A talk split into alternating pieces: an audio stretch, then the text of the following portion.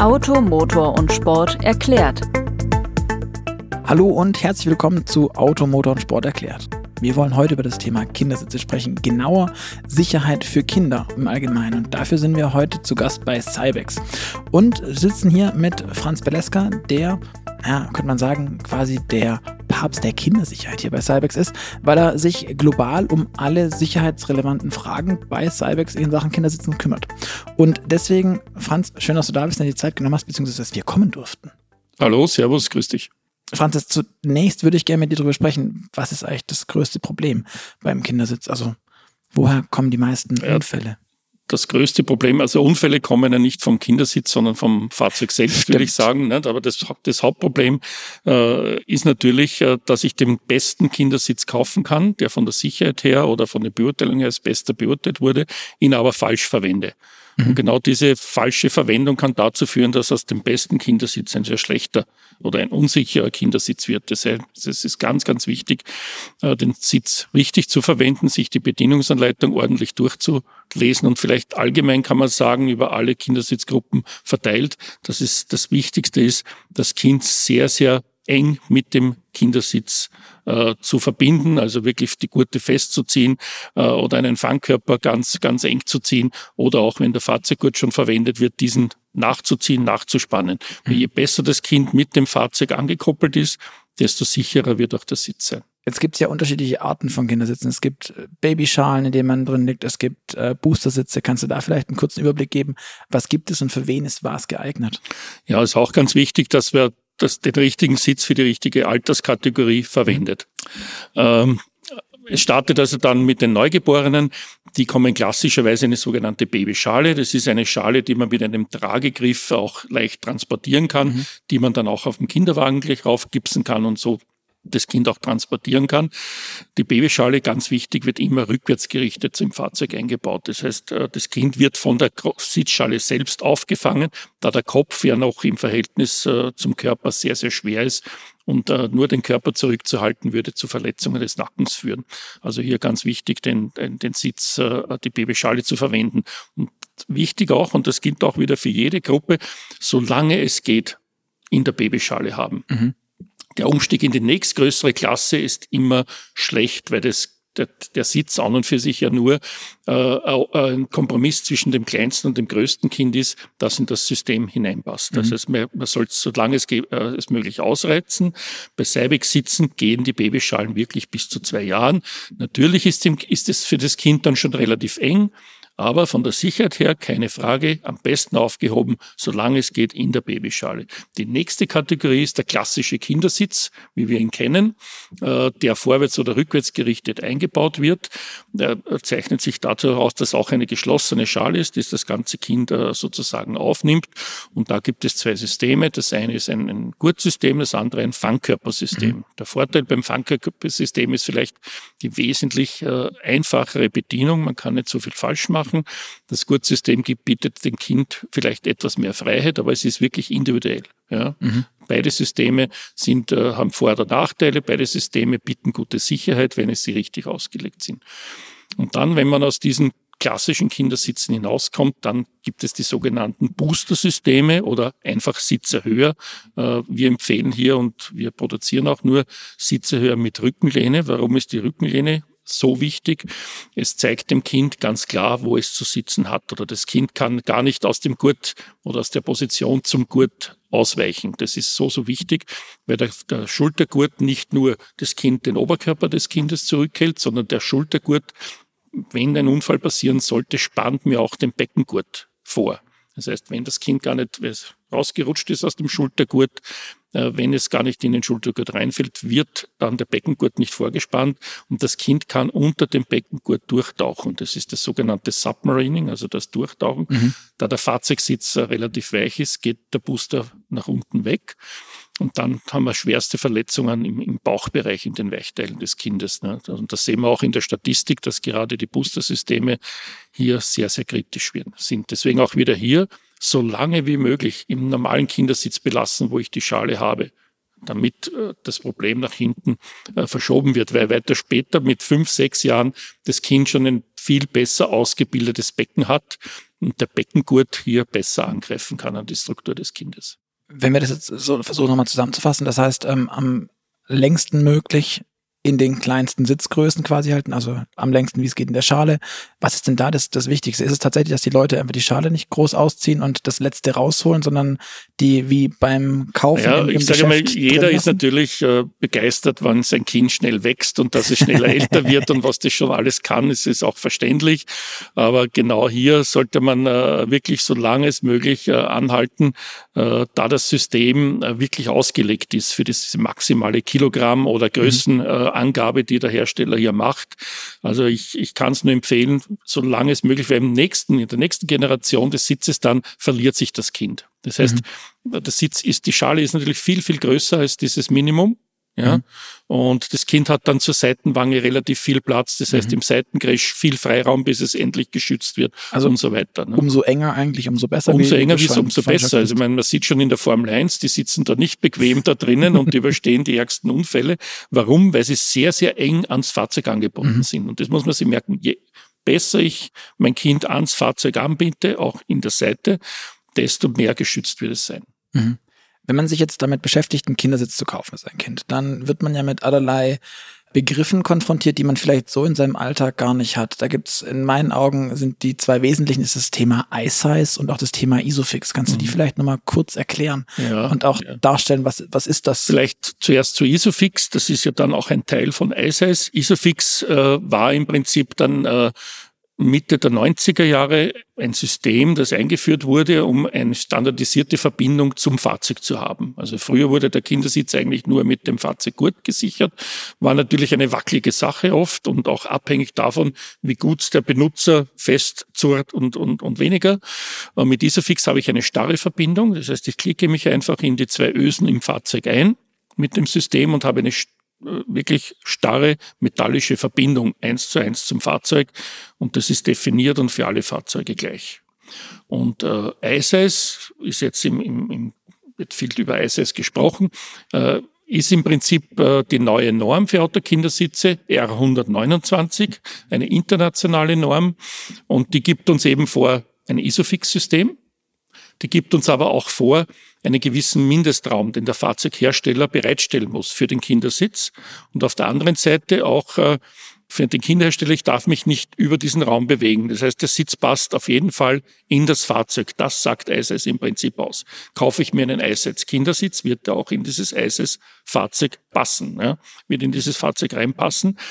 Und äh, was noch neu gekommen ist mit der Norm, aber es hat mit ISIS in dem Sinn nichts zu tun, mit der R129, ist halt die Einführung vom Seitencrash, die Einführung von wirklich moderneren, neueren Dummies und von anderen Testkriterien, die wesentlich äh, härter sind als, als früher. Das heißt, die Sitze wurden generell von der Entwicklung her äh, dann hochwertiger. Heißt aber nicht, dass ein Sitz nach der alten Norm R4 schlechter sein muss. Es gab natürlich schon Hersteller, die viel hochwertiger entwickelt haben, die die modernen Dummies verwendet haben, die sich auf Seitencrash äh, konzentriert haben und so weiter. Also das gab es natürlich auch schon vorher. Äh, ISIS sagt wirklich nur, ISIS-Fahrzeug, ISIS-Kindersitz, die matchen, die passen zusammen. Ich muss mir nicht überlegen, ja. äh, funktioniert es oder nicht. Ich brauche keine Fahrzeugliste anschauen und so weiter. Mhm. Und dann gibt's noch dieses Thema mit diesen Gruppen, mit 0 bis 3. Was steckt hinter diesen Gruppen? Sind das wirklich nur die Alters- und die Gewichte? Oder die ja, diese Gruppen 0, 1, 2, 3, das ist eigentlich die alte Generation der Norm, die R44. Die läuft jetzt eigentlich aus. Das gibt es nicht mehr. Die neue, die R129, orientiert sich nur nach der Größe. Das heißt, man findet jetzt die Größenangabe des, kind, des also Kindes. In, in Zentimetern. Genau, da steht einfach. dann drauf am Kindersitz, der geht von 45 bis 105 Zentimeter. Mhm. Klar wird äh, äh, werden wir als Hersteller auch angeben, was in etwa dann die Alterskategorie ist, also 0 bis 4 Jahre zum Beispiel, oder auch den Gewichtsgrenzen mit reinschreiben. Mhm. Also sagen, okay, der geht jetzt bis 18 Kilogramm und diese Gewichtsgrenzen sind auch einzuhalten, weil das auch die statische Belastungsgrenze für die mhm. Sitze oder auch fürs Fahrzeug natürlich dann ist. Ich habe euch ja heute hier besucht, weil ihr ähm, einen ganz neuen Sitz ähm, im Programm habt, der ziemlich anders ist als das meiste, was es sonst gibt. Ihr habt mit dem Anoris T einen Sitz entwickelt, der ein Airbag hat. Also quasi wie im Auto nochmal einen zusätzlichen Airbag drin. Kannst du den kurz beschreiben, den Sitz? Ihr habt ja im ADAC-Crash-Test mit Bestnote abgeschnitten. Ihr habt 1,5 äh, als Note bekommen, habt damit gewonnen. Ähm, für mich die Frage, warum braucht ein Kindersitz überhaupt einen Airbag? Es gibt ja schon genug im Auto. Naja, äh, ganz klar jetzt, der Airbag, der im Auto ist, der wird dem Kind nicht viel nützen. Erstens ist die Energie, die in so einem Fahrzeug-Airbag drinnen ist, äh, riesengroß. Man muss sich vorstellen, innerhalb von 15, 20 Millisekunden wird der Airbag auf, mit 200 Liter aufgeblasen, riesengroß. Ich muss sehr, sehr viel Kraft und Energie da reinstecken. Das würde eher dem Kind schaden als nützen. Und äh, im, auf den hinteren Plätzen gibt es praktisch keine Fahrzeuge mit einem Airbag, der vorne äh, mhm. rausgeht. Also wir haben in den, ich weiß, in den exklusivsten Fahrzeugen kommen jetzt die ersten Airbags auch für hinten, äh, die von vorne kommen, also nicht nur wir reden nicht von Seiten-Airbags, sondern von Front-Airbags. Aber das würde also momentan gibt es das nicht. Äh, der, der Riesenvorteil eines Airbags ist das, dass, dass der Airbag im Prinzip jede Luft sozusagen aus dem System rausnimmt. Und der Airbag, so wie wir ihn gebracht haben, der, der füllt jeden Spalt zwischen Knie und Nase zwischen dem Fangkörpersystem und dem Kind. Das heißt, der Airbag bringt das Kind in die optimale Position, schon mhm. bevor Kräfte auf das Kind durch den Unfall wirken und hält das Kind dann wirklich nicht nur punktuell am, am, am, im, im Brustbereich äh, oder in, in, im Beckenbereich zurück, sondern wirklich von den Knien bis zur Nasenspitze. Und auch die Bewegung des Kopfes zum Körper, äh, die, die findet nicht statt und damit senke ich die Belastungswerte für das Kind brutal. Also wir waren dazu damit in der Lage, die Belastungswerte für das Kind um 50 Prozent, also auf die Hälfte herunterzusetzen. Das ist ziemlich beeindruckend. Ähm, du sagst gerade, dass der Airbag jedes Stückchen Luft quasi zwischen Sitz und Kind auflöst. Ist dann das Geheimnis von dem Sitz ganz banal? Sag einfach nur, ihr baut halt ein großes Kissen dazwischen. Ich meine, dass ihr da ganz mhm. viel Arbeit reingesteckt habe und und und, und ja, man, man muss sich so vorstellen, ideal wäre, ich, ich setze das Kind in den Sitz, ne, nehme einen Luftsack und, und blase da mal sechs, sieben Bar rein, damit das Kind so wirklich äh, optimal äh, angegurtet ist und fahre dann spazieren. Ich glaube aber vom Komfort her wird das Kind das nicht akzeptieren. Ich ja. nicht vom Komfort, ich glaube, es würde einfach nur, nur laut schreien und nicht funktionieren. Aber, genau. Grunde, aber nichts anderes macht der Airbag nur für wenige äh, Sekunden. Das heißt, er, er bläst sich innerhalb von äh, 30 Millisekunden auf, bevor noch, wie gesagt, Kräfte auf das Kind wirken, ist er voll da. Und nach dem Unfall, äh, zwei, drei Sekunden nach dem Unfall, geht die Luft wieder raus. Das heißt, das Kind bekommt es gar nicht mit, ne, was da, was hier passiert und ist aber perfekt geschützt. Da müssen wir, glaube ich, auch noch ein bisschen in die Crash-Idee reingehen. Wie, wie lange dauert denn so ein Unfall? Also so ein, vom Gefühl her, wenn man das sieht, wenn man so Bilder von NCAP-Crashs beispielsweise sieht, ähm, es, sieht man das Auto fahren, dann schlägt's ein, dann hebt's ab und alles und das mit der Zeitlupe wirkt es immer sehr lang. Ja. De facto ist es ja aber alles im, im, im genau. Blinzelmodus. Also irgendwie 100 Millisekunden ist, glaube ich, ein Blinzeln. Ähm, mhm. Wie lang dauert denn das alles? Also ihr sagt 30 Sekunden, bis der Airbag voll entfaltet ist. Ab wann ist denn der Unfall gefühlt da? Oder ab wann ist dann der Impact vom Kind, der Aufschlag? Bis also die ersten Kräfte wirken, sind wir bei 40, 50 Millisekunden mhm. für das Kind und nach 30 Millisekunden, wie gesagt, ist der Airbag da. Bei circa 100 Millisekunden haben wir das maximale Kraftniveau erreicht auf das Kind und nach circa 200 Millisekunden ist die Geschichte auch wieder vorbei. Dann ist die ganze, dann, dann mhm. ist der Rebound vorbei, das Kind hat eigentlich keine Kräfte mehr. Mhm. Also es nicht wahrnehmbar, so schnell geht das. Man sieht es auch nicht, das macht bumm und die Sache ist erledigt. Ja. Aber der Airbag äh, hat natürlich sehr, sehr viel zu tun. Wie gesagt, nach 15 Millisekunden zu entscheiden, muss ich auslösen oder nicht. Dann löst er aus, nach weiteren 15 Millisekunden voll, voll hier. Und dann natürlich äh, äh auch, äh, falls noch ein zweiter äh, Kollision ist, Überschlag, so weiter, noch eine gewisse Restkraft äh, mhm. zu halten und dann geht die Luft raus. Und das muss natürlich alles entsprechend abgestimmt sein.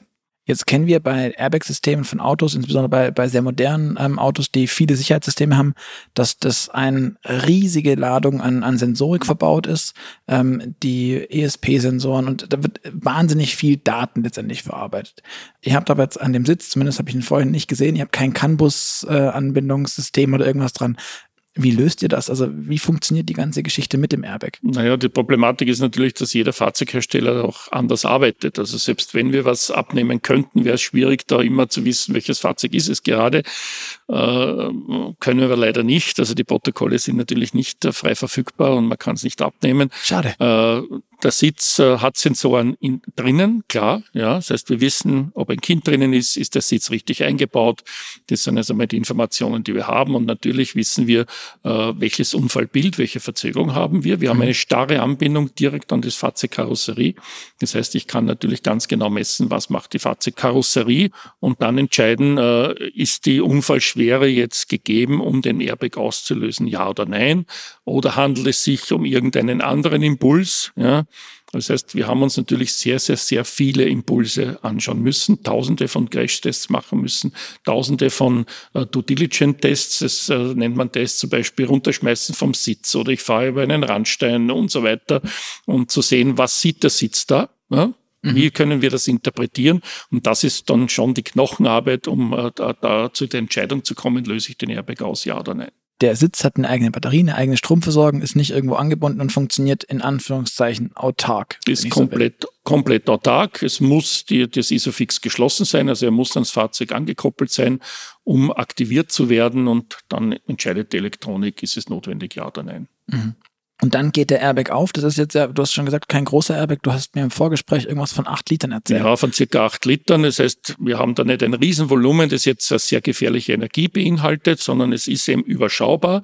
Klar ist es auch kein Honiglecken, wenn der Airbag aufgeht. Es ist natürlich eine gewisse Energie mhm. da, die aber keine äh, schweren Verletzungen bei einem Kind oder Erwachsenen, der vielleicht in der Nähe wäre, äh, zu befürchten äh, hätte.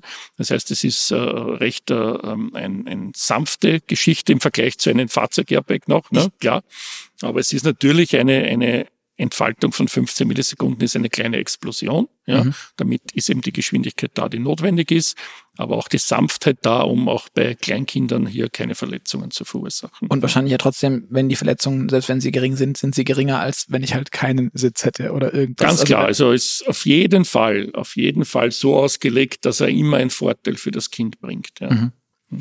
Ähm, der Anorisitz wiegt jetzt um die 12 Kilo. Ähm, meine Erfahrung mit den Kindersitzen, die wir für unsere Kinder haben, ähm, ist, dass Kindersitze gefühlt wahnsinnig schwer sind. Kannst du mir sagen, warum Kindersitze so schwer sind und warum ihr mit einem Airbag-Kindersitz bei 12 Kilo eigentlich so, so stolz drauf seid, dass er gar nicht so schwer ist in euren Augen? Ja, ja natürlich äh, ähm, ist das ja für Ingenieursleistung drinnen, äh, mit äh, Verteilung von Schwerpunkt, wo komme ich hin und so weiter, wo, wo leite ich die Kräfte ein.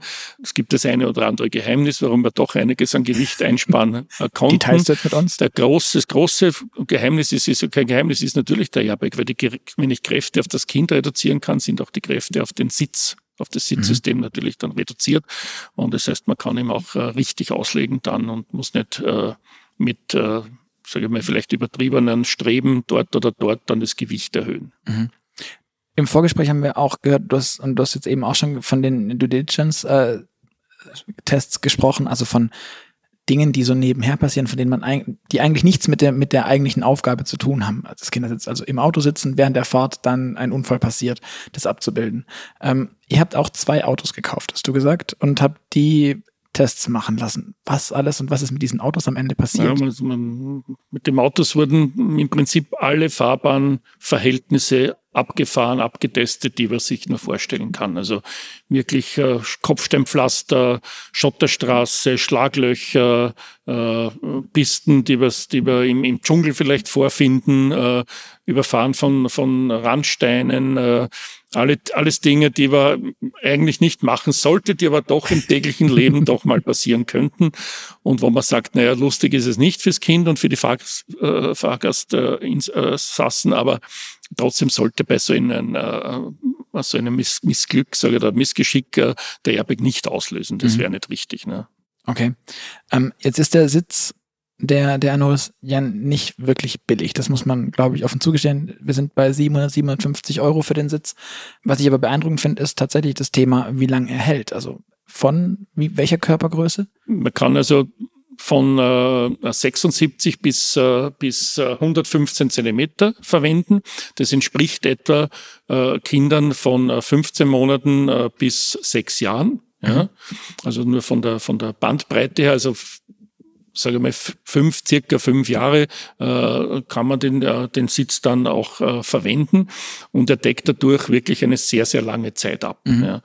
Und was ganz, ganz wichtig ist, und das sollte man nicht übersehen, ist diese Geschichte, dass man halt in die nächste Kategorie wirklich dadurch sehr, sehr spät mhm. wechseln kann. Wir haben schon vorher gesagt, wie äh, schwer, äh, wie, wie ungünstig es ist, äh, zu früh in eine nächste Kategorie zu wechseln. Und die nächste Kategorie ist eben der, der Booster-Sitz, wo ich mit dem Fahrzeuggurt mein Kind sichern sollte. Und wenn man sich einen Dreivierjährigen äh, anschaut, wie quicklebendig diese Kinder sind und wo die gerne überall hinwollen, dann kann man sich vorstellen, dass der Fahrzeuggurt vielleicht nicht die ideale Sicherung ist, sondern dass da ein Kindersitz, der das Kind schon noch richtig positioniert, in Zaum hält, äh, doch die Freiheit gibt, dass er sich bewegen kann, aber immer in der richtigen Art gesichert mhm. ist, schon sehr, sehr vorteilhaft ist. Und äh, da sehen wir auch in der Statistik, dass wir die größten Probleme haben, genau in dem Alter bis sechs Jahre.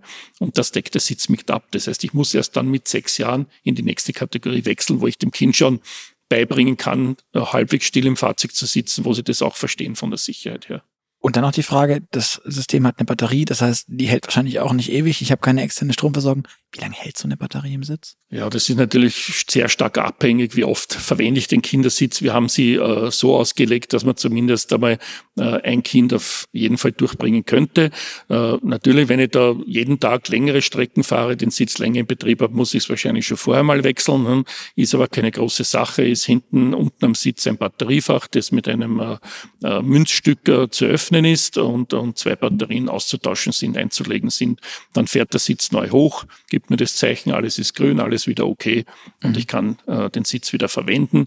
Ich werde auch zeitgerecht darauf aufmerksam gemacht. Das heißt, ich bekomme die Warnung bei 30 Prozent Batteriekapazität. Da kann ich noch wirklich lange damit fahren und bei 10 Prozent dann sagt er dann, jetzt ist aber wirklich Zeit, kümmere dich, bitte leg die neuen Batterien ein. Mhm.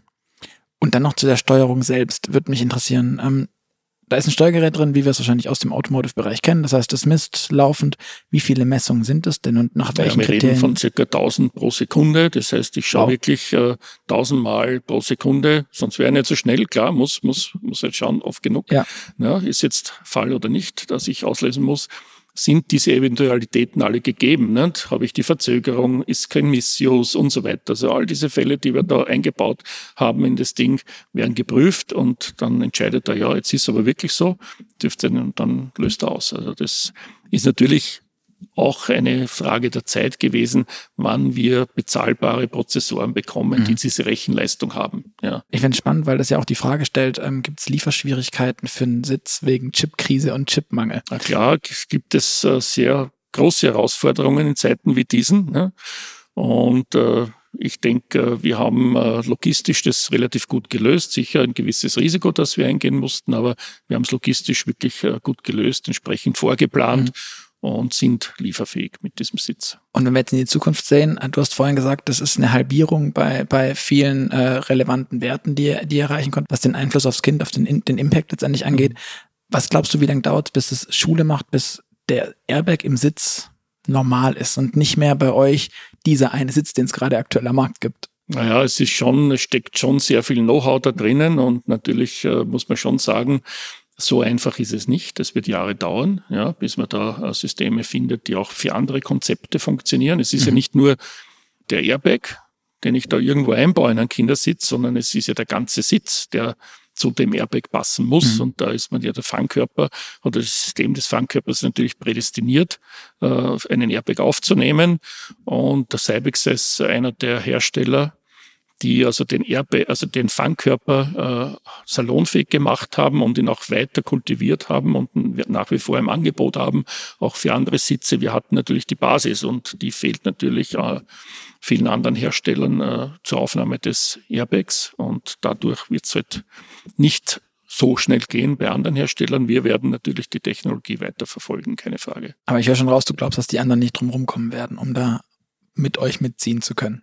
Diesen Sprung zu erreichen, dazu hat's, also ich bin lange, lange in dem Business drinnen, also über Jahrzehnte nun, und so einen Sprung hat's noch nie gegeben. Also so einen Sprung zu machen in den Belastungswerten nach unten ist schon eine, eine einmalige äh, Geschichte und die werden wir die nächsten 30, 40 Jahre auch nicht sehen.